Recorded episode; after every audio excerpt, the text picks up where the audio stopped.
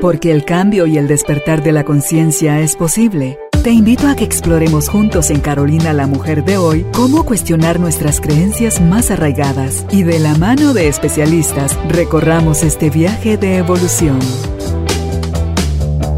Bienvenidos. Hola tribu de almas conscientes, qué alegre estar nuevamente con ustedes acá en el estudio de Carolina la Mujer de hoy, donde tenemos nuevamente la oportunidad de conversar con una amiga, con alguien que es de esas almas tan despiertas, tan despiertas, que no puede otra cosa sino hacerlo sentir bien cuando uno está a su lado. Estamos hablando de María Lucía Sánchez. Miren, ella es coach, es educadora menstrual, tanatóloga infantil, experta en maternidad y crianza. También tiene su especialidad en risoterapia y es autora del manual Cuéntamelo todo. Y hoy está Chía con nosotros para hablar sobre el tema ¿Qué ganas cuando pierdes? ¿Usted había escuchado eso? ¿Usted es de los que siempre le gusta ganar? ¿Le tiene terror a perder? ¿Se siente menos valioso cuando pierde? Pero, ¿saben? Hoy nos cuenta Chía qué es lo que ganamos cuando perdemos. Bienvenidos, bienvenidas. Empezamos. Hola Chía, hola. Alegre eh, estar nuevamente contigo. Es, entra Chía al lugar y empiezan las carcajadas. Tiene las ocurrencias en la punta de la lengua y para eso no se estudia, se nace y esa es tu alma. Y gracias por venir a iluminar nuestro estudio con tu presencia, Chía. Gracias. Y contarnos este tema tan bonito porque le huimos al perder, le huimos al fracasar, le huimos al rechazo. Y esto que nos vas a decir hoy, que hay ganancia cuando perdemos, me encanta. Sí, gracias. La verdad es que cuando escuchamos qué, ganamos cuando perdemos, es una confrontación de sentimientos, porque uno dice, ¿cómo voy a ganar si realmente estoy perdiendo? Y eh, hablamos que cuando perdemos algo nos duele. Y ese es realmente eh, el duelo por el que pasamos, no solo por muerte, sino que pasamos como por muchos duelos y diariamente tenemos muchas pérdidas. Lo que pasa es que no nos damos cuenta y hay clasificación de pérdidas, ¿verdad? Desde las primarias que nos van a llevar a las secundarias y a veces hasta las últimas que, que ni siquiera serían las terceras, sino que irían dejando como este tipo de secuelas. Y lo que pasa, Carolina, es que no estamos acostumbrados a recibir un no como respuesta. Incluso eh, yo platicaba eh, con, un amigo y le decía que es increíble cómo incluso cuando oramos esperamos que la respuesta sea así siempre. Cuando yo quiero que un familiar se recupere, cuando yo quiero tener un trabajo, cuando yo quiero ir ah, de viaje. ¿Y qué pasa si nos dicen que no? Nos frustramos, nos enojamos, viene la negación, viene todo esto porque no entendemos que también cuando uno pide una respuesta, cuando uno se arriesga, también una respuesta puede ser que no, no solamente que sí. Entonces, ¿qué queremos? Todo el tiempo lo queremos fácil, todo el tiempo queremos sí. Entonces, ahí es en donde entramos en este conflicto de emociones y eh, no lo vemos como un aprendizaje. Lamentablemente, Carolina, no lo digo lamentablemente porque cuando uno ya empieza a verlo de otra forma, lo comprende, pero a través del dolor están basadas muchas experiencias personales por las cuales aprendemos. No necesariamente, digamos, físicas, porque sabemos que no volvemos a tocar la hornilla cuando nos quemamos de pequeñas, porque sabemos que nos ardió y nos, y nos, o sea, eso no se toca. Y de igual forma, aprendemos en la vida en una relación de pareja, cómo voy a actuar y reaccionar ante un trabajo, cómo voy a reaccionar ante un divorcio, qué quiero volver a hacer. Y si no nos doliera, no aprenderíamos. A veces duele y no aprendemos. Ajá, no hemos tocado fondo, pero em, es precisamente por esto, porque no dolió lo suficiente. Y a veces se cree o es tan fuerte el dolor que tú crees que, que no das para más, que te vas a morir ya sea porque es tan grande, tan grande, tan grande el dolor y te vas a morir como consecuencia de eso, o es tan grande, tan grande, tan grande que te desconectas tanto de la vida que ya no quieres saber ni de nada ni de nadie y quisieras morirte. Hay en un libro que se llama Ansiosos por Nada, de Max Lucado, y él describe en su libro que los marineros, cuando llaman a la tormenta perfecta cuando se juntan todas las condiciones del ambiente, es decir, la lluvia, el viento, las olas y demás y hace comparación a la vida y dice que realmente cuando uno está en la tormenta perfecta es cuando se le junta todo. Que uno dice, eh, diríamos los, en buen chapín, solo falta que me orine un chucho. Literal, ¿verdad? Porque se nos juntan tantas condiciones y de repente pierdo el trabajo y de repente mi hijo se enferma y de repente me mandan algo de la casa y entonces me chocan y, y entonces realmente tenemos la tormenta perfecta. Pero el mensaje aquí empezamos ya como en el nudito de la plática es, ¿qué voy a hacer con lo que tengo? 10% es lo que tenemos y 90% es cómo vamos a reaccionar ante lo que se nos está presentando. Y si estamos en la tormenta perfecta, hay que ver también a qué nos estamos aferrando. ¿sí? Hay muchos refugios en los cuales muchas personas se, se quedan ahí como esa cueva, ¿verdad? Y, y entender que realmente con qué actitud voy a tomar yo esto. Sí desde el enojo, sí desde luchar, ¿verdad? Hablando del mar y de nadar y demás, yo le digo a la gente que uno se meta al mar y que pelee contra las olas y lo único que va a lograr es cansarse en lugar de tomar acción, en, lugar de dejar que fluya, ¿verdad? Y de no renegar lo que nos está pasando. En el cerebro eh, no nacemos con la queja, Carolina. Nosotros no nacimos para quejarnos. Sin embargo, al cerebro le gusta la queja. Y yo le digo a la gente, ponete a pensar cuántas quejas tuviste ya hoy. Hoy son las 11 de la mañana más o menos. Yo ya me quejé como cinco. Que qué tráfico, hay que qué calor, ay, es que hoy no amanecí fotogénica. Entonces, de repente empezamos a darnos cuenta que nos acostumbramos a la queja y el cerebro tiene estas conexiones neuronales para que nos habitemos y nos habituemos a estarnos quejando constantemente. ¿Qué pasa si yo me quejo constantemente, Carolina? No hay espacio para la gratitud. Y cuando empezamos a agradecer lo que tengo, lo que no tengo, lo que me pasa, lo que no me pasa, lo que me pasó, lo que me pasará, empezamos a aceptar. Y ahí es en donde empieza a haber un cambio y un crecimiento. Yo he tenido muchas experiencias personales en las cuales ahora volteo a ver y digo, gracias a Dios que esto me pasó, porque si no, no estaría en donde estoy ahora. El dolor, mientras está sucediendo, es lo que nos bloquea la gratitud. Uno, ante todo, si te agarró de, de, de repente la situación no estabas prevenida, o sea, no la estabas esperando. Ahí ese shock te deja como en gallo, así como que te, te, te, perdes el norte, no sabes ni cómo reaccionar. Una amiga que le dio COVID estaba tan bloqueada que me dice, mira, ayúdame. No le dio a ella COVID, a la hija. Ayúdame, me dice. A mi hija le acaban de confirmar que tiene COVID y te juro, no sé qué hacer. Ella sí tenía conocimiento, información y todo, pero la noticia que no quería ella que llegara llegó, entonces la reacción es bloqueo alguien sálveme, alguien sáqueme de aquí, alguien dígame qué hacer. Y si nos mantenemos en ese estatus, estamos renunciando al aprendizaje, a la vida, a todo, creo yo, Chía. Y esa es una forma de reaccionar. Hay personas que en crisis, a mí por ejemplo me pasa que en crisis, como hace cuenta que todo el resto de lo que no es la crisis se frizara, se congela, se paraliza. Se paraliza, pero la crisis me mm, es una gasolina que me dice, ok, organízate. ¿Qué es lo primero que hacer? ¿Hay que llamar a un médico? Sí. A ver, ¿qué, especialista? Eh, ¿Hay que ir al hospital? Sí, ahorita vamos. Ok, ya estamos en el hospital. ¿Qué toca ahorita hacer? Entonces, es un, me enfoco en la solución. Una vez pasa el peligro, mi cuerpo baja la guardia, me da fiebre.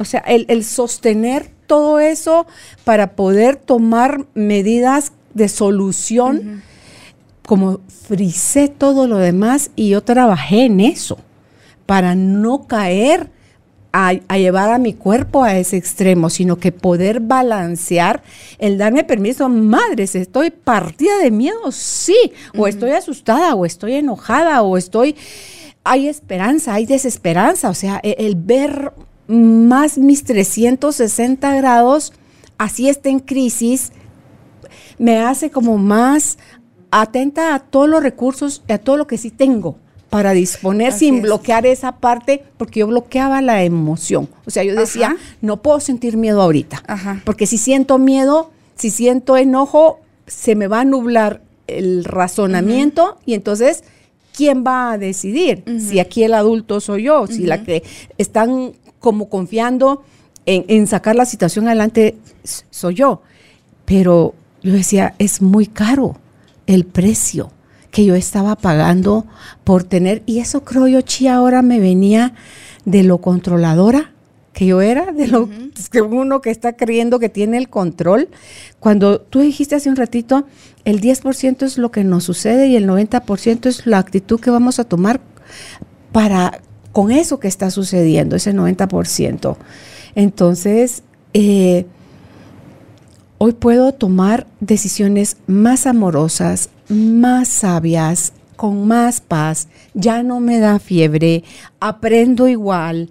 Y eh, decía yo, no, no, no, no, sí puede funcionar las cosas. O sea, para mí hacer ese, esa, em, como, ¿cómo se dice Sí, eso? el- como el match, como la unión. Sí, cuando yo hice ese cruce, Ajá, ese ajá. es que lo, lo, lo afiancé, vi que unir los dos mundos era bueno. Claro. Ah, la chucha, te prometo que mis barreras de usted fuerte, usted haga, usted. No, no, no, eran mandatos de mi niñez, de sobrevivencia y ya no es necesario. Era parte de la forma en que yo me exigía a mí misma el tener que ser fuerte. Y no. Ajá. Y es que sabes que ahí entra también mucho. Yo lo acabo de publicar y decía que dejemos de pensar que el no llorar es sinónimo de fortaleza. Ajá. Los sentimientos y las emociones salen y están aquí por algo. O sea, Diosito nos lo puso en un kit para que lo utilicemos. Sin embargo, desde chiquitos nos enseñaron, incluso cuando alguien muere, nos dicen, es que tenés que ser fuerte. Pero ¿por qué tengo que ser fuerte? ¿Verdad? No se trata de ser fuerte o si no. Hay una frase también que me gusta mucho, que, que ahora la, la, la, la, pues la integré a mi vida, que dice que el que no es capaz de flexibilizarse se rompe. Y esto es lo que nosotros necesitamos, ser flexibles ante la vida. Entender que como puede haber una respuesta, pueden haber un sinfín de, de opciones, pero cuando nos abrimos a la posibilidad, es cuando empezamos a dejar que las cosas fluyan. Yo le decía a unos papás que estaba dando una conferencia en, un colegio y les decía que muchas veces qué preferimos, si queremos que nuestros hijos sean robles o que sean como el bambú. Y todos me decían, el roble, el roble. Entonces yo les explicaba y les decía que el roble tiene raíces muy cortas para lo grande y fuerte que es. Entonces a la hora de la primer tormenta se cae. Pero el bambú tarda mucho en extender raíces y luego. Se tira para arriba y aprende a bailar. ¿verdad? Entonces muchas veces creemos que la fortaleza, por supuesto, sí, debemos de ser fuertes ante cualquier adversidad, pero tenemos que aprender a ser flexibles también. Porque si no nos familiarizamos con la flexibilidad, realmente ahí empezamos a manejar mucha frustración, ¿verdad? Ok, quiero, quiero un buen trabajo. ¿Qué tengo que hacer? ¿Verdad? ¿En dónde me veo en cinco semanas? ¿En dónde me veo en un mes? O sea, tenemos también el derecho de planificar cuando las cosas van, digamos, con voluntad. Cuando las cosas nos vienen como la tormenta perfecta, que yo digo que es pérdida de trabajo, que de repente, miren, para la pandemia pasó muchísimo.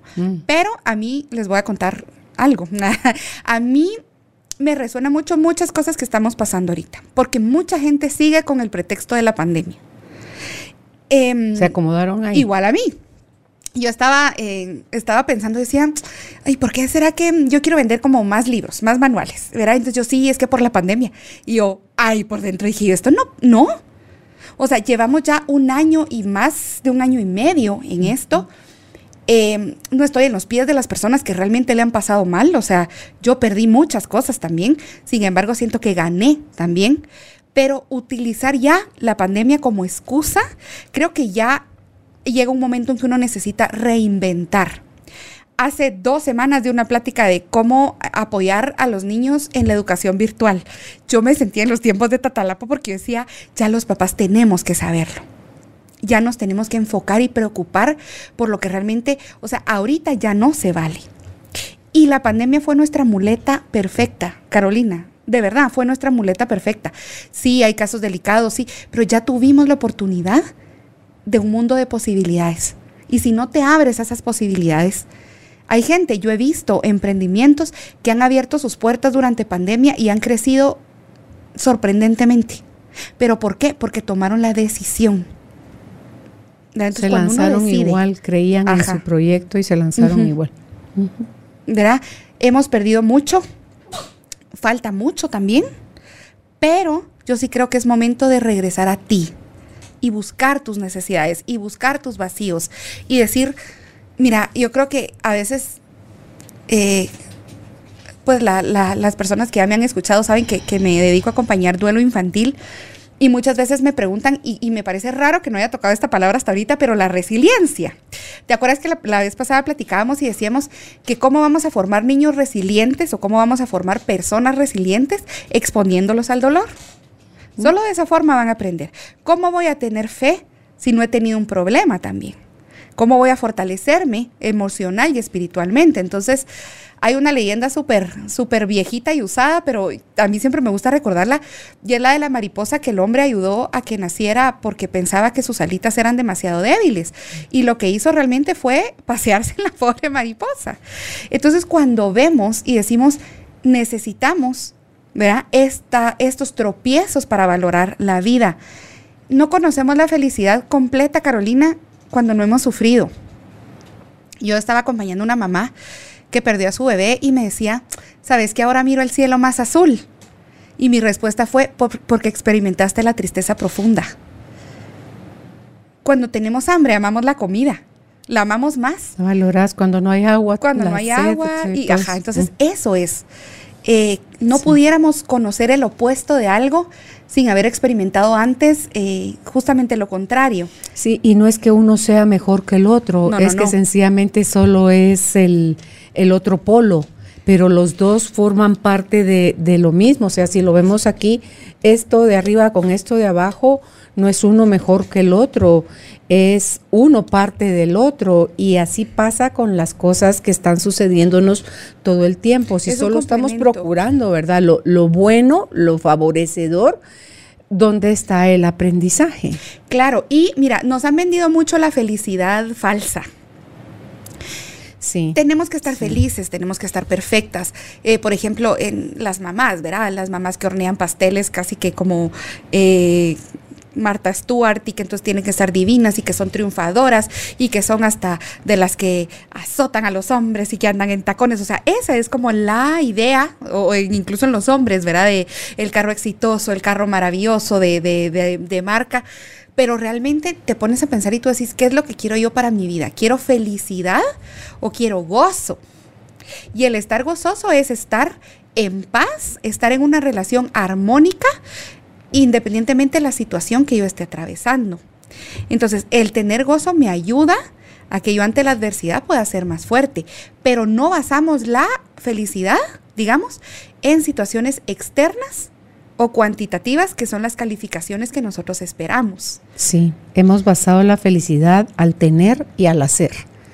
Cuando el gozo que tú estás mencionando viene en relación al ser o sea, cuando te das permiso a ser tú mismo, a, estar en conexión con tu grandeza interior, con, tu naturalidad, con el amor, con lo que realmente somos, ¿verdad? Entonces, y si nosotros queremos, además del gozo, la felicidad, vamos a hacernos cargo, cada uno, porque va a depender de ese 90% de cómo estás eligiendo vivir lo que te sucede. Y es con responsabilidad. Sí, sí, el, el porcentaje es muy alto dejen de creer que la felicidad viene de fuera, de los lugares, de los lugares a donde fuimos, de con quién nos relacionamos, de qué tenemos o qué hacemos, porque no viene de ahí. Y, y sí viene alegría y bienestar y cosas bonitas y cosas que se vuelven como inolvidables, pero son pasajeras también. Entonces, yo no sé si, si el ser humano estuviera 24 horas al día, 24/7 feliz, si no fundiríamos chumaceras, ¿verdad? Porque toca que hacer silencio, toca que estar callados, toca sufrir a ratos, llorar a ratos, enojarnos a ratos, o sea, vivir las emociones humanas dependiendo de qué se está presentando, porque creo yo que son los sensores que nos indican. Son ya data. te, sí, ya te desconectaste del amor, chulita, ¿verdad? Entonces, si no te estás sintiendo bien, revisa qué movimiento hiciste o en qué estás pensando, que eso es lo que te tiene eh, desgraciada en este momento. Sí, y mira, desde que le pusimos una, una, em, una connotación, digamos, a las emociones, desde que decimos emoción positiva y negativa, desde ahí, ¿verdad? Sí, desde ahí nos estamos basando en que no queremos aceptar estas emociones. Mm. Y desde pequeñitos, ¿verdad? No llore, ay, es que se No enoja, grite. ¿verdad? Entonces, No eh, justamente es esto lo que tenemos que empezar a trabajar. Desde dónde yo voy a tomar fortaleza también para seguir adelante. Sí. Hay días en que no vamos a querer levantarnos. Hay días en que vamos a estar muy dolidos, el que el dolor va a sobrepasar nuestro cuerpo, va a sobrepasar nuestro corazón y está bien que lo sintamos. Generalmente estamos así por una pérdida y nos duele porque perdemos algo que amamos, algo a lo que teníamos vínculo. Pero ya pasó, ¿sí? O sea, la gente, mira, hay mucha gente que vive mucho en el pasado. Eh, gente que perdió herencias y que ahora, eh, por ejemplo, ya vive como con un estatus económico eh, más, más bajo o más un poco menos como cómodo, digamos, y que habla de sus viajes y que habla, ahí decís tú, "Mm, pone atención. El pasado nos sirve para mejorar el presente y aprender para el futuro, no para permanecer ahí. Si yo permanezco pensando en mi exnovio cuando yo tenía 15 años y entonces cuando me caso y sigo pensando, o sea, no, el pasado nos sirve para agarrar como una biblioteca, como cuando tú dices, ah, yo leí un libro, lo abro, leo algo que me gustó, lo cierro y lo vuelvo a dejar en mi, en mi librera. Ahí es cuando el pasado tiene la función, porque si no, de verdad, Dios si hubiera sido tan sabio y nos hubiera dicho, no te recordes nada, no puedes voltear a ver. Pero los ojitos los tenemos adelante y es para ver hacia adelante. ¿Y qué quiero yo? ¿verdad? Y desde que tomamos responsabilidad, desde que conocemos nuestras emociones, desde que nos hacemos cargo, eh, yo cuando doy terapia incluso a los chiquitos les digo, reconoce y ubica en dónde sientes tu emoción, en qué parte del cuerpo. Ayer me decía una nena, siento eh, el miedo en las piernas. Hmm. Entonces ahí decís tú, puede estar paralizada y puede ser que por eso no quiera avanzar. ¿verdad? Entonces tenemos que entender también que el miedo lo posicionamos en el cuerpo. Es por eso que te da fiebre cuando Sí. estás después salís de algo. Em, es por eso que la gente cuando está muy enojada de repente siente la cólera en la cara, que se le sube como lo rojo, ¿verdad? Y es por eso que también somos un complemento. Alma, cuerpo y espíritu. Entonces, cuando conectamos todo esto, empezamos a conocer nuestras emociones, ahí es cuando empezamos también a, a tener esas herramientas para vivir mejor. Y la mente es donde entra al cuerpo lo que sea que va a entrar, porque de ahí vienen, de mis pensamientos, vienen mis elecciones, o sea, de cómo me estoy sintiendo, estoy eligiendo, pero después como no hago la conexión, no me quiero hacer responsable de que de mí vino el pensamiento, de mí vino la- cómo me sentí, de mí vino cómo reaccioné y de mí viene ahora el Ajá. responsabilizarme por la por lo, Y que, pasa es que, mira, sucedió. pues, de lo- o sea, viene, digamos, el suceso, el evento, la cosa. De la, viene a tu mente.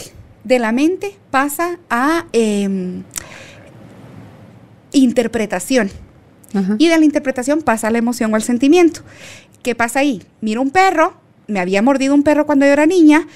¿Qué, qué, qué interpretación tengo yo y qué voy a sentir? Miedo. Y luego, ahí está, ¿verdad? Empiezo a reaccionar. Pero entonces nosotros nos basamos en experiencias previas, que es ahí donde yo te digo lo del pasado. Entonces muchas veces interpretamos por experiencias que nos han sucedido. O a veces ni nos han sucedido. No, o no las imaginamos. ¿Has visto que, ay, a mi mamá le dan terror las arañas? A mí me dan terror a las arañas. Sí, porque lo imitamos. A lo mejor a mi mamá sí la picó, la orinó alguna araña y sí fue feo, una tarántula, pero a mí no, yo solo reacciono en base al miedo de mi mamá. Exacto. Entonces estoy, aprendí que estas son terroríficas, asquerosas, las cucarachas, las ratas Sí. y así cualquier Ajá. otro animal al que rechazamos con, con asco, o sea, la rechazamos con asco o con terror. Pero ahí ya hay una experiencia anterior, mi mamá. Es ver a tu mamá, Ajá. pero no es que te haya pasado no a es ti. que te haya pasado, pero ahí es cuando entonces empezamos a, a tener la interpretación emocional y en el, en el cuerpo, ¿verdad? Entonces, realmente también es de eh, tomar responsabilidad, de asociar y decir, esto me pasó porque yo estoy actuando así y porque estamos en constante aprendizaje.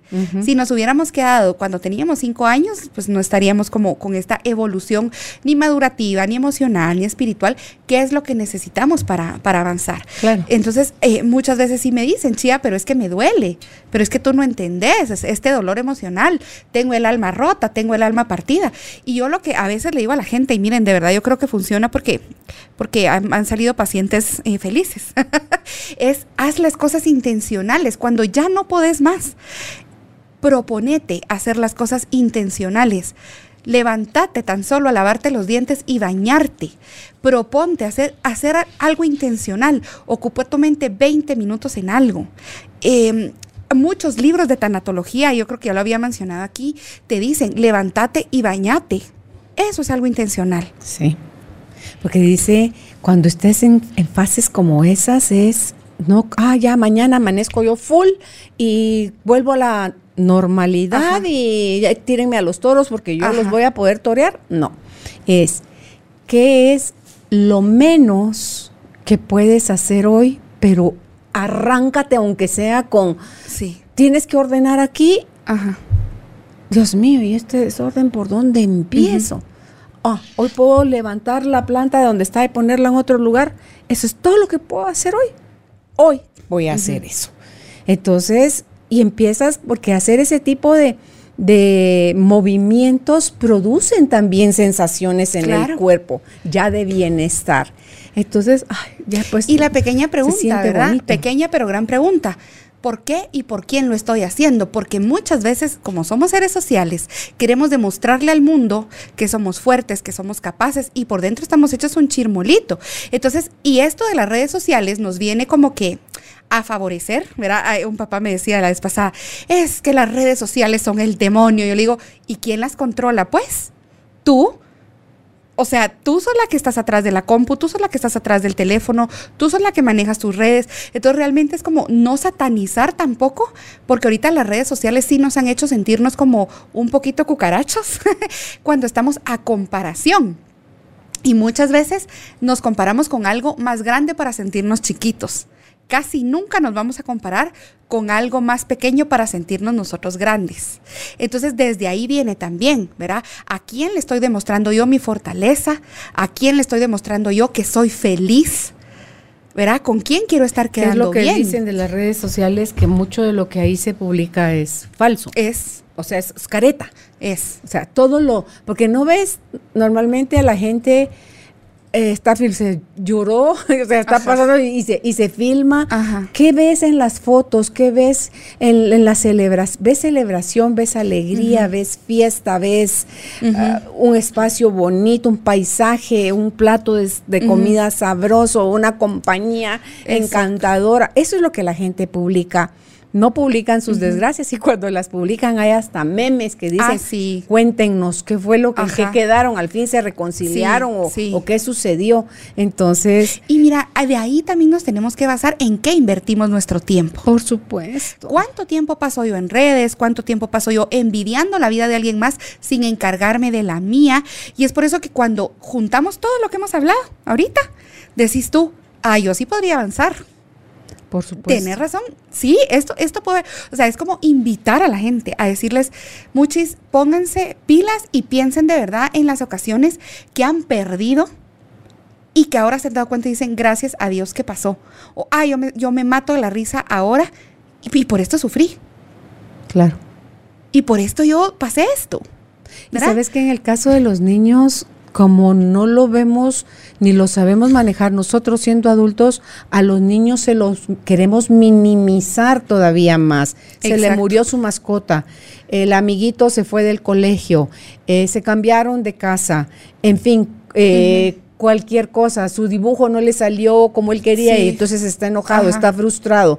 Y, así cualquier, botó su helado que le acababan de comprar, o sea, entonces, ay, no sea payaso, ay, no sea llorón, ay, no sea no sé cuánto, o sea, queremos, y así es como nos vamos desconectando chía de nuestras emociones. Como bien zombies, Carolina. Por como eso bien mismo, zombies, como- ¿sí? Porque mira, eh, de hecho, tuve una experiencia que, que me gustó mucho como ejemplo. y estaba en la casa de una amiga y llegó la nena y le dice, mamá, y, y voy a ir a la primera comunión de mi amiguita. No, le dijo, no, no te invitó.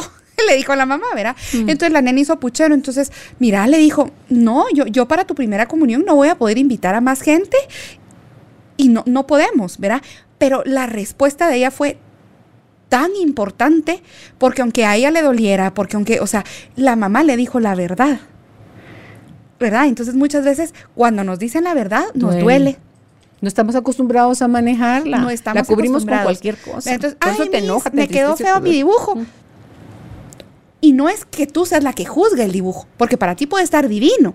Pero entonces es preguntar, ¿crees que pudiste haber dado más? ¿Qué necesitas para la próxima vez tener un dibujo mejor?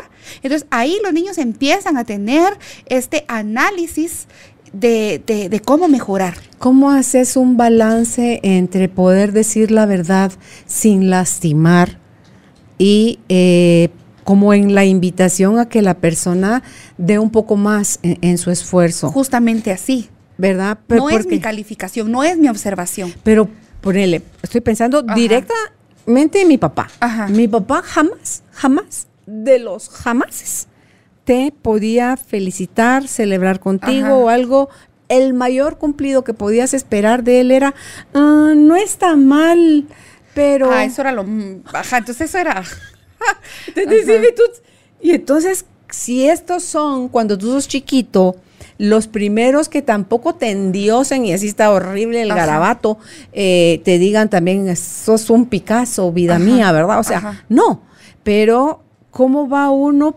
Yo me recuerdo, yo voy a hablar de mí, porque esa es la historia que mejor me conozco. Yo me recuerdo ante eso, se exige uno, se exige uno más, porque entonces, ok, entonces no estaba tan bueno esto, entonces lo tengo que mejorar.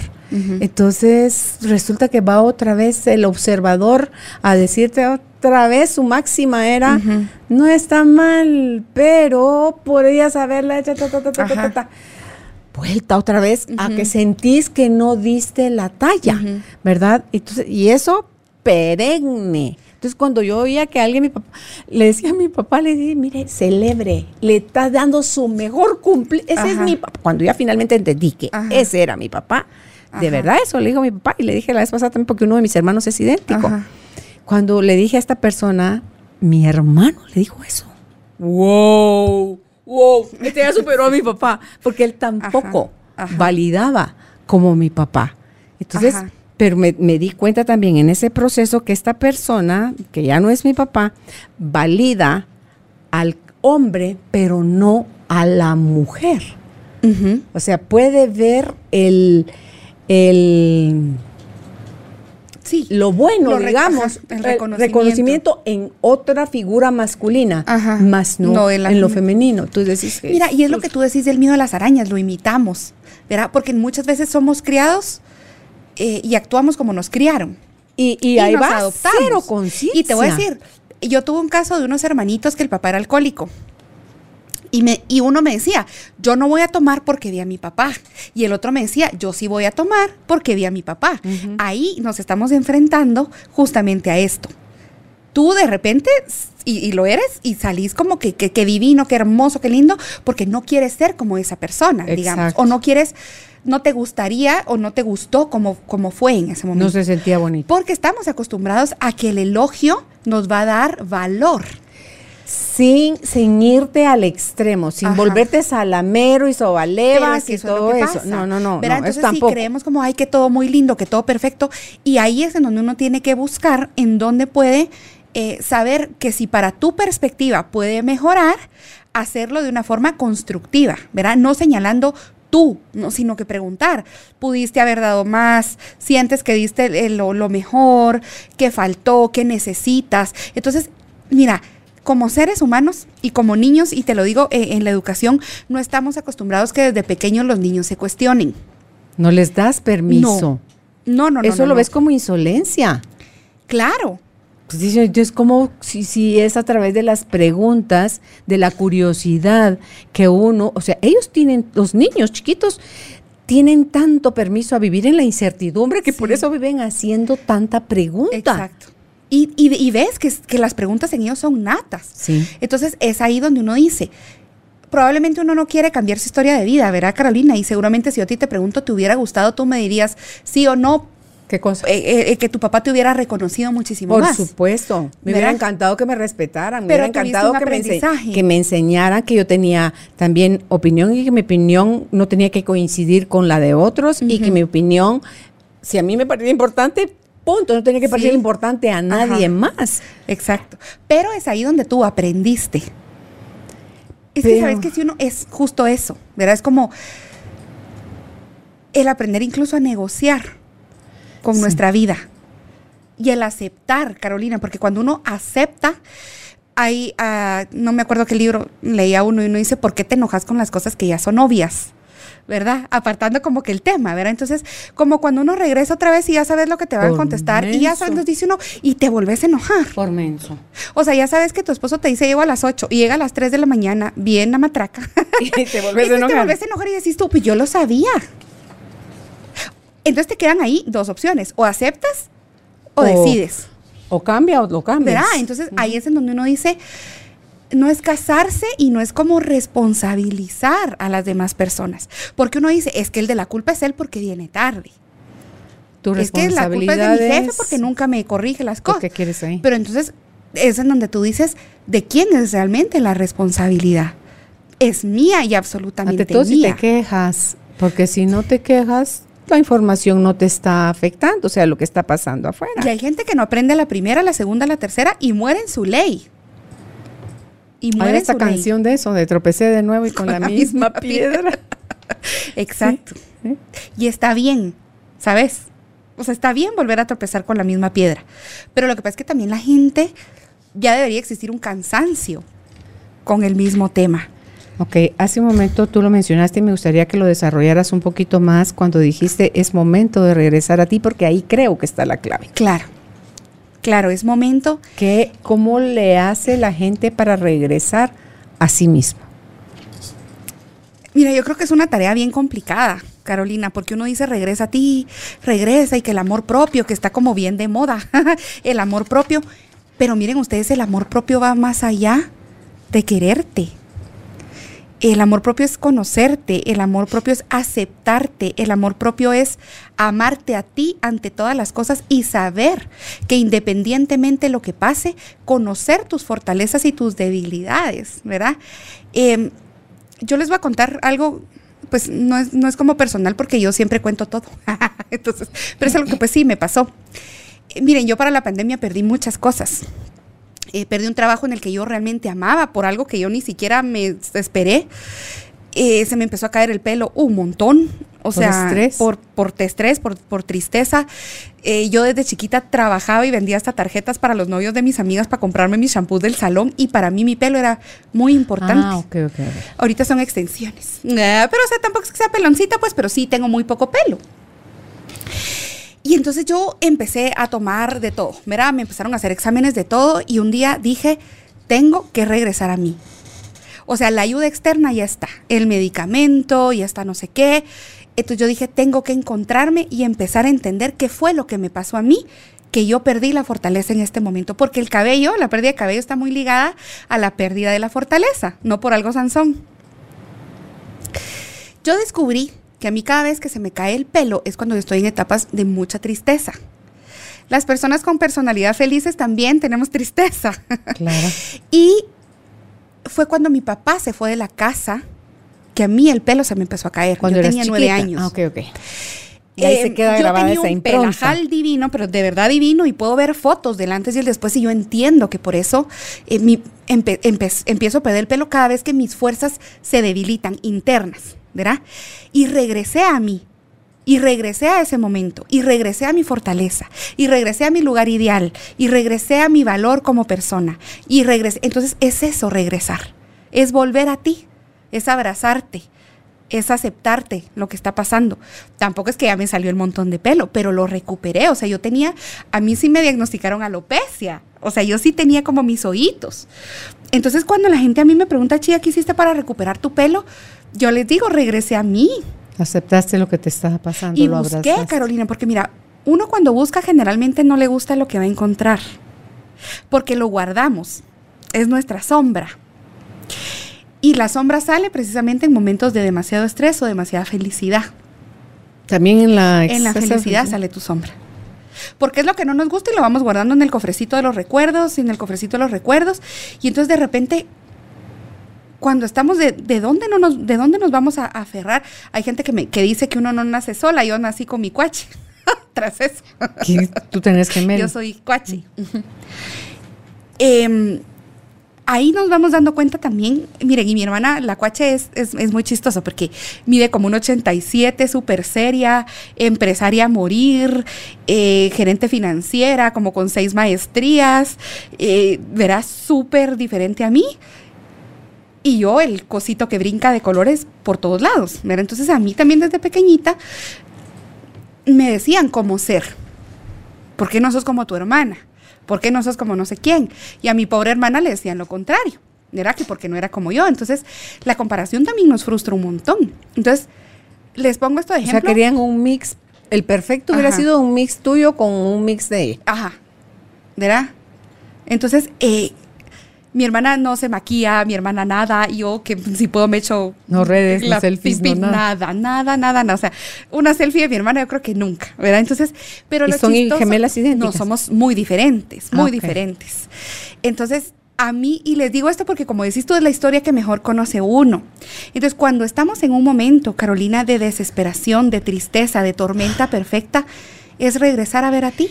Chía, y ahí, por ejemplo, ya que tenés ubicado el evento, que fue cuando tu papá se fue, cuando tú tenías nueve años y la tristeza fue profunda, y hoy cuando te cachas en el presente, o sea, como que en automático, eh, eh, tu corazón, tu mente, tu cuerpo, tu todo se va todavía a que tenés nueve años. ¿No se puede desinstalar eso?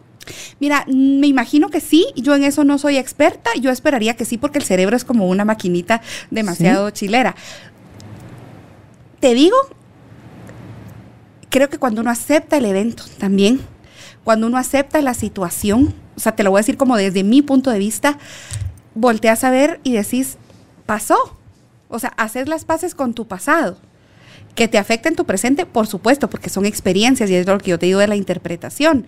Sin embargo, cuando aceptamos es que ya no duele también, que, que le encuentres un resignificado. Creo que sí se podría. Creería yo, yo creo que, sí. Yo creo que sí. Sí.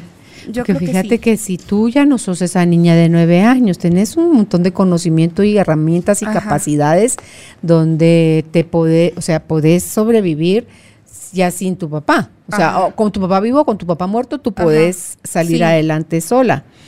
Y me llama la atención porque sí conozco gente que le dan muchísimo valor al pelo una vez entrevisté en la radio a una chica que le había dado cáncer y lo que más le pareció horrible de su proceso de cáncer no era la chance de morirse, sino el pelo. El haberse quedado pelona para ella era así como que lo peor de la vida. Y le digo, no te puedo creer. Sí, me dice. Y no era si me iba a morir, era no tener pelo, no tener Como cuando te caes y te ves el pantalón para no Es nuevo y tu pantalón nuevo con ¿qué te importa el dolor de la pierna, tu pantalón? Cabal. Entonces le decía yo, pero mira, yo he escuchado que cuando les da cáncer y pierden el pelo, les sale todavía más lindo. No sé por qué, pero les sale más lindo. Y efectivamente así le pasó a ella. Lo que me enteré después es que unos años después a ella le volvió a dar cáncer.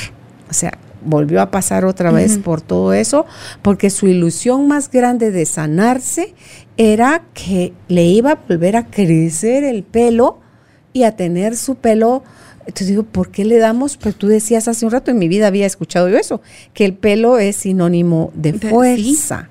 Sí, y te da la fortaleza. O sea, tú sentir la, a poner extensiones, digo, a ver cómo. Yo te voy a prestar las mías ahorita. No, pero, mira, ¿Y qué hubiera pasado si yo me quedo, ay, tengo poco pelo, ay, mi puchito, ay, mis hermanas me dicen Nance por tres pelitos, me dicen alcancía, me dicen, y yo me muero de la risa, porque yo les digo, pero ¿qué hubiera pasado pues si yo me quedo en eso? Oh, pues, porque ahorita ya medio tengo, pero ¿qué hubiera pasado si yo me quedo lamentándome por esto? hay extensiones, hay no sé qué. Miren, no todo tiene solución en la vida. Uno a veces cree que solo la muerte tiene, eh, no tiene solución, pero hay cosas que de verdad perdemos. Pero cuando vemos el mundo de posibilidades y lo que yo puedo llegar a tener, ¿verdad? Eh, ahí es en donde encontramos el espacio para seguir adelante. ¿Verdad? O sea, para mí Sí. fue algo muy duro.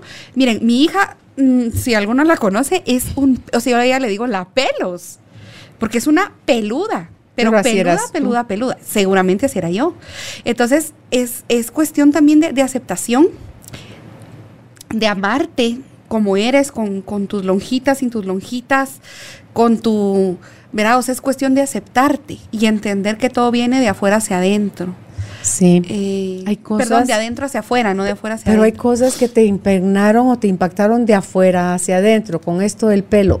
Siempre mi mamá a mí me dijo, ay hija, tu pelo era tan finito, tenías tan poco pelo y no te... O sea, todo era mi pelo, era en pocas palabras, mi pelo era pura lata. Ajá. Entonces, y que yo tenía poquito pelo. Ujú. Entonces yo creí, yo crecí creyendo que yo tenía poquito pelo, Según yo. Y un día en el salón me dicen, doña Carol, ¿qué cantidad de pelo tiene usted? Y yo así como que, esto me está hablando a mí. Ajá. O sea, mi cabeza. Ajá. Le dije todavía así, yo tengo mucho pelo. Entonces se rió la señorita, me dice, ¿qué? ¿Usted cree que usted no tiene mucho pelo? Ajá. Dije, mi mamá siempre me dijo que yo tenía poquito pelo. Ajá. Eso no es cierto, me dice. Usted tiene mucho pelo, doña. Carol. No pareciera, pero usted tiene mucho pelo. Y yo, ¡ah! ya era yo grande, pues. Y así que cuando te digo grande, 40 años. Ajá. Yo así, wow, de verdad.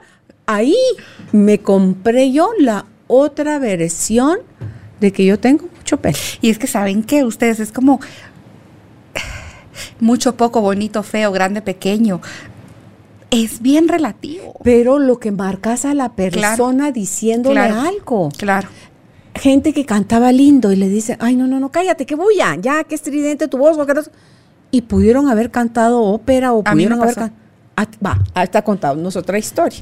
Había una vez. Un barco chiquito. un barco chiquito, un sapo, sapo, sapo. No, em, yo daba capacitaciones en el interior para maestras de escasos recursos y trabajaba de eh, cómo enseñarles a utilizar material didáctico renovable. Y miren ustedes, yo en la escuela de párvulos, que soy de la escuela de párvulos, yo era siempre en los primeros lugares en material didáctico y en pintar, y entonces yo sabía lo que hacía. Artista la Yo niña. feliz. Entonces, cuando una señora me decía, eh, eh, no soporto su voz, me decía, ¿va? entonces yo así como, ¿Por ay, bueno, no ¿Se sé, me caía muy mal mi voz. Ella me decía. Entonces yo estábamos almorzando y me decía, es que yo cuando doy terapia a veces de lenguaje, ¿y usted cómo puede dar terapia de lenguaje si tan fea su voz? Me decía. Y yo me hacía la loca. Ya como a la quinta vez yo dije, no, esto es personal. Entonces me dijo que ella no, entonces yo le pregunté, le dije, mire, esto es personal. Y me dijo que sí, que ella no soportaba mi voz, que no entendía cómo siquiera yo podía hablar, o sea, sí fue como, y hasta la fecha yo les digo, toda la vida que yo hablo, toda la vida que cuento un cuento, y la gente me dice, te reconocí por tu voz, es que tu voz tiene algo, es que tu voz, y yo decidí quedarme por mucho tiempo en el comentario de ella. Pero no te cayó. Te cayó. Mucho tiempo me casé con ese comentario. Pero sí te cayó. O sea, sí aquietó tu, tu Sí. Así la cayó Sí, tu voz. Mucho, mucho, mucho, mucho.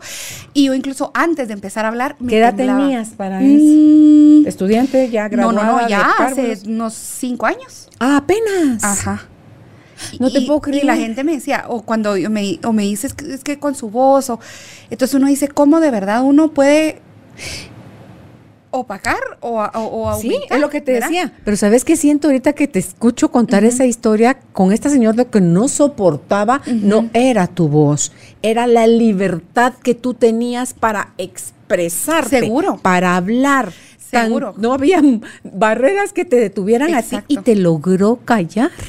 O sea, no, se y, yo entendí, firme. miren. Yo ¿Y cómo como- te liberaste de eso, Porque yo soy como muy de Reiki y todo eso. Ok, ¿te hiciste? eh, sí, llegué y entonces eh, una señora eh, justamente eh, me dijo, eh, tú tenés un zafiro azul en tu garganta y tu voz tiene una conexión divina y a través de ella tú sanas.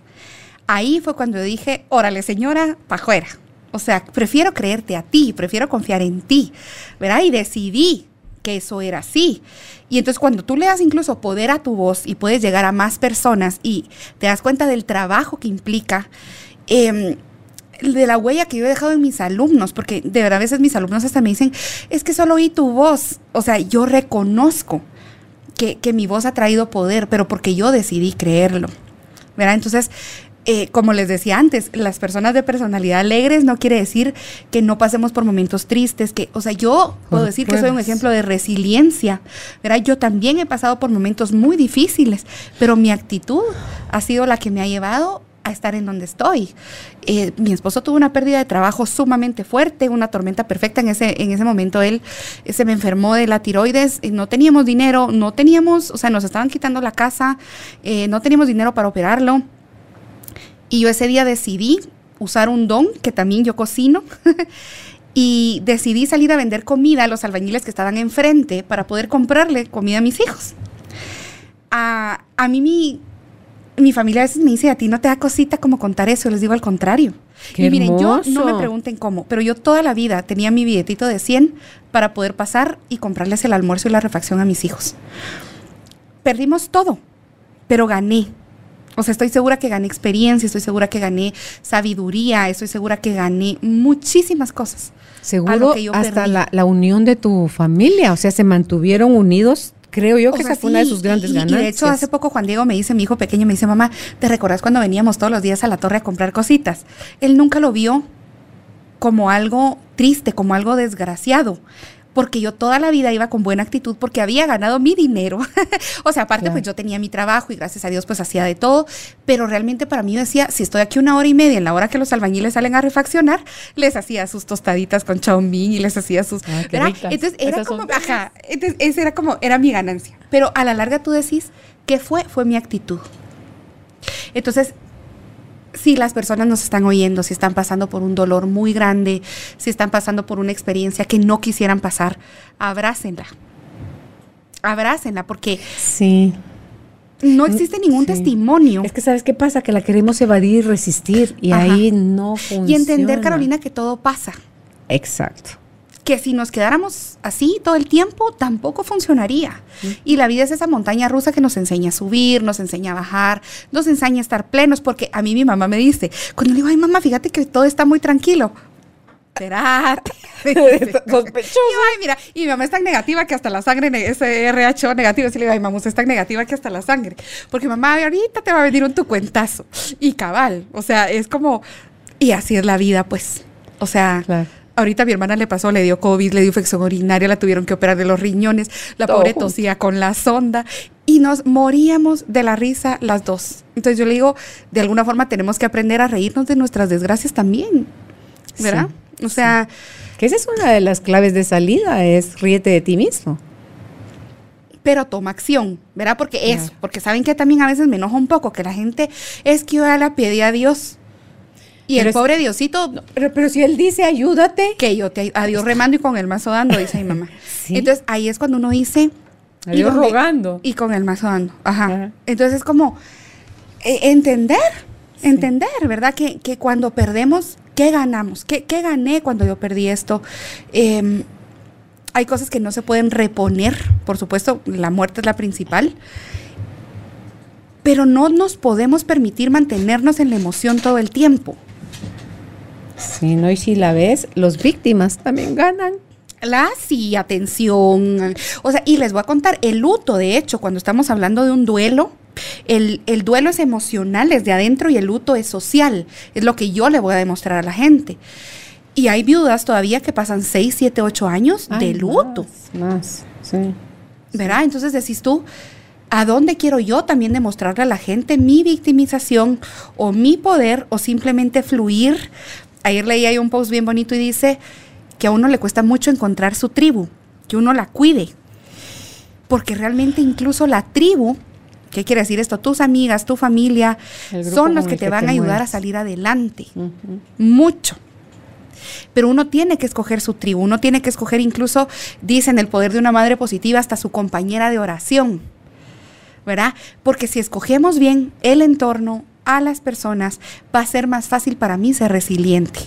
Sí, y, y, eso que dijiste hace un ratito, donde la ayúdate que yo te ayudaré cuando te dije eso en la oración, ni siquiera eso sabemos hacer no. bien, chía. Ajá. Estamos en un pide, pide, pide, pide, pide, eh, en lugar de empezar por la gratitud de todo lo que ya nos ha dado, del uh -huh. tiempo que lo hemos tenido. De, es que a veces, bueno, también no somos muchas veces uh -huh. capaces de disfrutar lo que ya tenemos. -huh. Entonces, es y es como un conversatorio, creo yo, porque yo creo que las penas que uno está pasando, las crisis, su caos, todo, Dios está al tanto de todo eso de uno. ¿Por qué? Porque Él habita dentro de uno. O sea, no le, no le es novedoso. Ay, no me digas, chía, que, está, que, que, todo eso te pasó. Sí. Él lo vivió, él, por eso lo, la historia de lo de las huellas, donde el, el, reclamo, padre, ¿por qué cuando más te necesitaba me dejaste solo? No, porque ya solo veía un par de huellas, entonces esas huellas eran las mías, yo te llevaba en mis brazos. Entonces, cuando empezamos a comunicarnos con él desde la gratitud, yo creo, yo le encontré el secreto a eso por los milagros que he tenido, Chía, de agradeces la enfermedad porque uh -huh. sí, porque no sabes ni qué fregados ni de dónde vino aparentemente, pero la agradeces. Yo cuando me iba a morir le dije, Señor, gracias, no sabía que tenía. Uh -huh. Gracias por esta enfermedad. No sé qué tengo, Señor. Si es tu voluntad, sáname. Si no es tu voluntad, lo acepto. Uh -huh. Gracias por todo lo que de ti recibí. Amén. Y me volví a desmayar. Entonces, me sané. A pesar de los médicos, me sané. Uh -huh. No se explican al día de hoy por qué yo viví. Y lo mismo sucedió con la enfermedad de uno de mis hijos. Y cuando él se sana, yo decía, wow, es que esto es... Y empecé dándole las gracias también por la enfermedad que tenía mi hijo. Y también le planteé, si es tu voluntad, sánalo. Uh -huh. Si no es tu voluntad, Padre, lo acepto, pero es dicho con el corazón, no es dicho del diente para afuera, uh -huh. no es dicho con miedo, es dicho con confianza, con seguridad.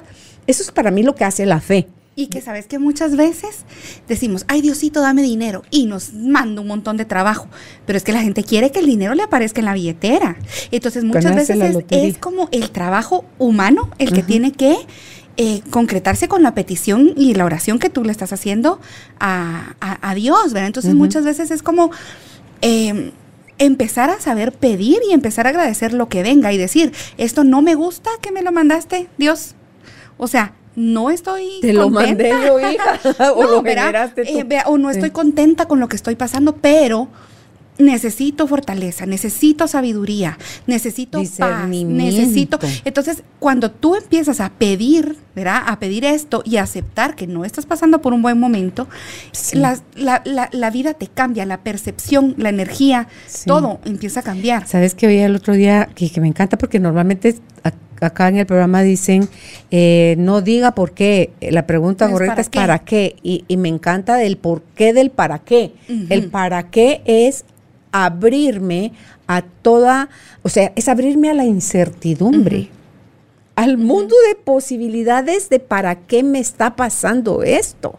Mira, Porque el por qué es no me gusta, es un señalamiento uh -huh. directo de por amor de Dios, ya, córtale, mi chavo, porque y mira, esto no muchas me encanta. Veces el para qué crea un poco de conflicto y te voy a decir por qué, porque tú decís, ah, va, entonces me está pasando esto para que yo aprenda.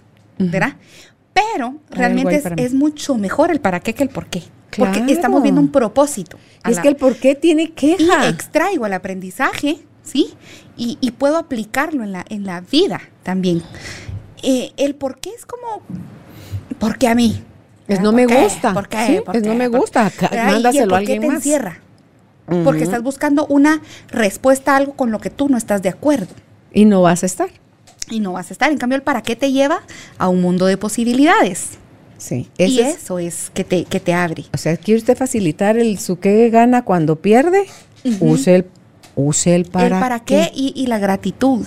Uh -huh. Y la gratitud, porque miren, asumimos desde que abrimos los ojos que estamos vivos nada más porque sí.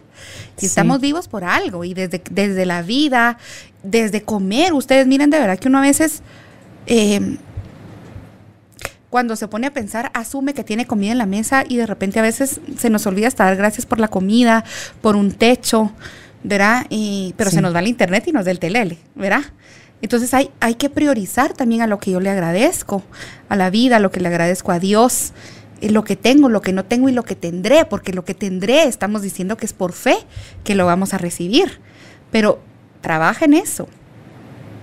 Es correcto. Pues hay tanto para aprender, ¿verdad, Chía? Pero creo yo la clave hoy es el regresa a ti. Es regresar a uno. Sí. Claro. Es regresar y la invitación, ¿cómo regresamos, verdad? Con momentos de calma, con momentos de vivir el presente. Por favor, olvidémonos de qué va a pasar. O sea, el presente es nuestra realidad. El ayer es el hoy de mañana. Entonces es justamente eso, ¿verdad? Entender que, que, la vida pasa y cómo yo la quiero vivir, cómo voy a regresar a mí. Eh, miren, incluso escribiendo, anotando, ¿quién soy realmente hoy? Yo no soy la que fui hace seis meses. Yo estoy en un constante cambio. Entonces, escribir quién soy hoy, quién me gustaría ser dentro de seis meses, qué palabras se me vienen a la mente, con qué palabras me quiero casar estos próximos seis meses, eh, qué habilidades tengo, eh, en qué momentos fui realmente gozosa, en qué momentos fui realmente feliz, de qué me tengo que aferrar, en qué momento yo dejé perder a esta persona o ir a esta persona que, me gustaba ser, en qué me transformo, en qué me quiero transformar. Son muchas preguntas que uh, es una lista enorme, pero que realmente nos va a ayudar a como esa mariposita volver a salir del octavo capullo si es necesario, pero la cosa es que salgas. Sí, y es en quién te quieres transformar desde tu corazón, no desde lo que otros quieren o esperan de, ti. Porque mira, expectativa. Claro, esto de ser feliz es tan de verdad de tomárselo, de poner acción en eso, porque eh, no te toca ser feliz a nadie más como nadie más es responsable de hacerte feliz a ti. Entonces, toma las riendas de tu vida, vuélvete el protagonista, date permiso a cometer errores, sueña, acciona, pon límites, eh, prepárate, arriesguense, fracasen. Dice, si vas a fracasar, apúrate. Apúrate a fracasar, aprende de tus fracasos. Y hay lecciones, ¿verdad, Carolina? Porque ponele, tú ves las historias de Kentucky Fried Chicken y de todos esos que los señores ya hasta re grandes lograron el éxito. Entonces uno dice, nunca es tarde, Carolina. Nunca es tarde para volver a empezar, nunca es tarde para agarrar los pedacitos del corazón y, reconstruirlos. Hay, hay una foto bien linda que es una maceta toda rota y es súper creativa y dice que hasta de los pedazos rotos podemos construir cosas mejores. Y a veces es necesario romper. De tazas rotas. Eh, de tazas rotas. Y a veces es necesario romperse para volver a construir. Cuando remodelamos, ¿qué hacemos? Rompemos las paredes, rompemos las ventanas, porque vamos a poner algo nuevo. Claro, remozamos. Entonces, ¿qué, qué de nuevo quieres poner en ti? ¿Qué nueva textura, qué nuevo matiz, qué nuevo color? Eh, pero decide, atreverse, porque el miedo paraliza y no nos deja como que salir adelante. Y es, quieres poner en ti, deja de esperar que otros pongan en ti o que otros acepten lo que tú quieres poner en ellos. Dicen que eh, en, este libro de Ansiosos por Nada de Max Lucado dice que el río más alto, más largo no es el Mississippi ni el ni nada, sino que realmente es el río de si tan solo yo tuviera porque estamos aferrados al, si tan solo, si yo tuviera un cuerpazo, si yo tuviera mi jet privado, si yo tuviera dinero. Y entonces, ¿en qué nos estamos aferrando? Uno, en algo que no tenemos todavía, porque por fe lo puedes tener. Y dos, es añorar el futuro con extrema necesidad. ¿Y qué es esto? Ansiedad. El exceso de pasado es depresión, el exceso de futuro es ansiedad. ¿Qué te toca? Vivir el presente para poder obtener lo que tú quieres. Y antes de que te vayas hoy, Chía, yo quiero hablar, eh, miren esta muñequita. sí. ustedes miran la entrega, la, entrega de Chía, de, esta muñequita, que es parte de Cuéntamelo Todo. Y se los quiero leer, porque viene con, con su manualito aquí que dice la historia. Había una vez una madre que en su lecho de muerte le entregó a su hija pequeña un tesoro que había guardado para ella. Se trataba de una muñeca de bolsillo que tenía el poder y la sabiduría para guiarla por el camino correcto cada vez que ella lo necesitara. Con el correr de los años, la niña se dio cuenta que esa muñeca representaba su propia intuición. ese poder femenino tan grande que es como un tesoro en el corazón de cada mujer. Esta muñeca sabia le invitaba a siempre recordarlo y a continuar este legado con las mujeres que le sigan. Llévala contigo a todas partes o guárdala en un lugar especial y sé parte de este regalo que han dejado nuestras ancestras para nosotros. Ahora, cierra tus ojos y escucha. Eso es regresar a uno.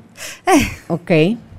Esto es cuando te sientas con duda, cuando te sientas indeciso, cuando te sientas solo, cuando te sientas que las fuerzas no te dan, cuando creas que la vida perdió sentido, que no vale la pena volver a, a empezar, toma tu muñeca, a mí, a mí todo yo, a mí todo es en el pecho, Ay, sí, ¿ah? yo todo es en el pecho, no es en la cabeza, la lo mío es en el pecho. está sosteniendo un corazoncito. Sí, y lo ves, lo Y viene tiene en desde- el- desde- en el- ajá, como que en desde el el útero. vientre, ¿verdad? Entonces, pero llega hasta el corazón. Sí. Entonces, y es el amor, ¿verdad? Lo que simboliza el amor es el, el corazón y es como una plantita que está floreciendo y llega hacia, hacia tu corazón. Entonces, cada que necesitemos darle vida a algo en lo que nosotros creemos, vamos, es que se vuelven, no, y no es que sea un amuleto, sino que No, es solo no. un recordatorio de, de tu fuerza interna, Chía, de que nunca estás solo, como dice un curso de milagros. Si tan solo supieras quién está contigo, o sea, Él, Él está siempre, siempre, siempre, así tú no lo sientas, Él siempre está contigo. Dejaríamos de temer, Chía, dejaríamos de querer evadir esos momentos que desearíamos tener una, una varita mágica para transformarlos, pero así como en un parpadeo o con un salacadula chachicomula. Y no. Bibidi, Eh. Sí, todo se alegra con solo decir. Claro. Sí. así es. Entonces, ¿qué le quieres Es agregar? Pues eso, ¿verdad? Eh, decirles justamente eso, que, que, el, que el poder de verdad de, de- de la comunicación es tan grande que puede llegar a muchos corazones y que uno a veces no sabe la dimensión de, de cuánta gente toca el, el corazón. Sí. Mi hashtag siempre es tocando vidas. Entonces, eh, aparte de esperar realmente que, que esto haya sido de, mucho aprendizaje para, para alguien, si alguien de verdad está muy triste y lo escuchó y, y- y le sirvió para mí, ya, ya estoy y estoy feliz y campante y contenta, pero, pero justamente es eso, ¿verdad? Es tener confianza, es tener amor, es creer, es tener fe, es, es tener luz también, ¿verdad? Que aunque ya no demos, aunque nuestra batería está baja, empezar a alimentarnos y por favor decidir hoy, hoy en este ratito, ¿qué decido yo? Hacer una pequeña acción que me pueda llevar a que esta pequeña acción mejore en otros aspectos de mi vida. Mm. También es bien importante buscar ayuda, pedir ayuda si es así. No es malo pedir ayuda, es al contrario, es buenísimo. Si ahorita no estoy dispuesta o no puedo, busquemos en internet, leamos libros, informémonos, hay muchas cosas, pero por favor no se dejen para después. Creo No. que ese es el mensaje, ¿no? No te dejes para después. Si te dejas para después, no esperes que alguien te priorice cuando tú mismo te estás dejando para Ajá. después. O sea, es, es lo que lo que recibimos de afuera es un reflejo de lo que nos damos a nosotros mismos. Así es. no hay, así no hay que- de otra. Así es. Así que, que alegre, Chía, gracias por haber aceptado nuevamente nuestra invitación Ay, hoy. yo feliz. ¿Y ustedes dónde pueden contactar a Chía? Eh, porque es, saben que esta muñequita, ay, perdón, que la muñequita de la intuición es parte del manual Cuéntamelo, Cuéntamelo todo. Todo. O sea, cuando ustedes compran el manual de Cuéntamelo todo, Ya les la manda la muñequita. incluida. Si se quieren contactar con, quieren contactar a Chía, la encuentran en Instagram como arroba una manita entre mamás. Ajá. En Facebook también está así, una manita entre mamás. Y si es por WhatsApp, es con el 502, que es el área code acá en Guatemala, 5016-9015 es el número de celular. Repito, 502-5016-9015.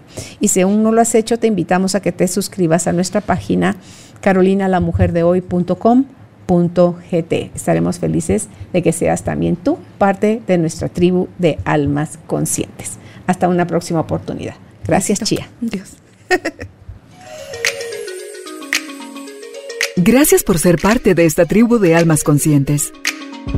Recuerda visitar nuestra página web carolinalamujerdehoy.com.gt para más información de estos temas y de nuestros invitados. Tenemos más programas, blog, libros, talleres, tienda en línea y material exclusivo para quienes se suscriban. Encuéntranos en redes sociales como Carolina la Mujer de Hoy.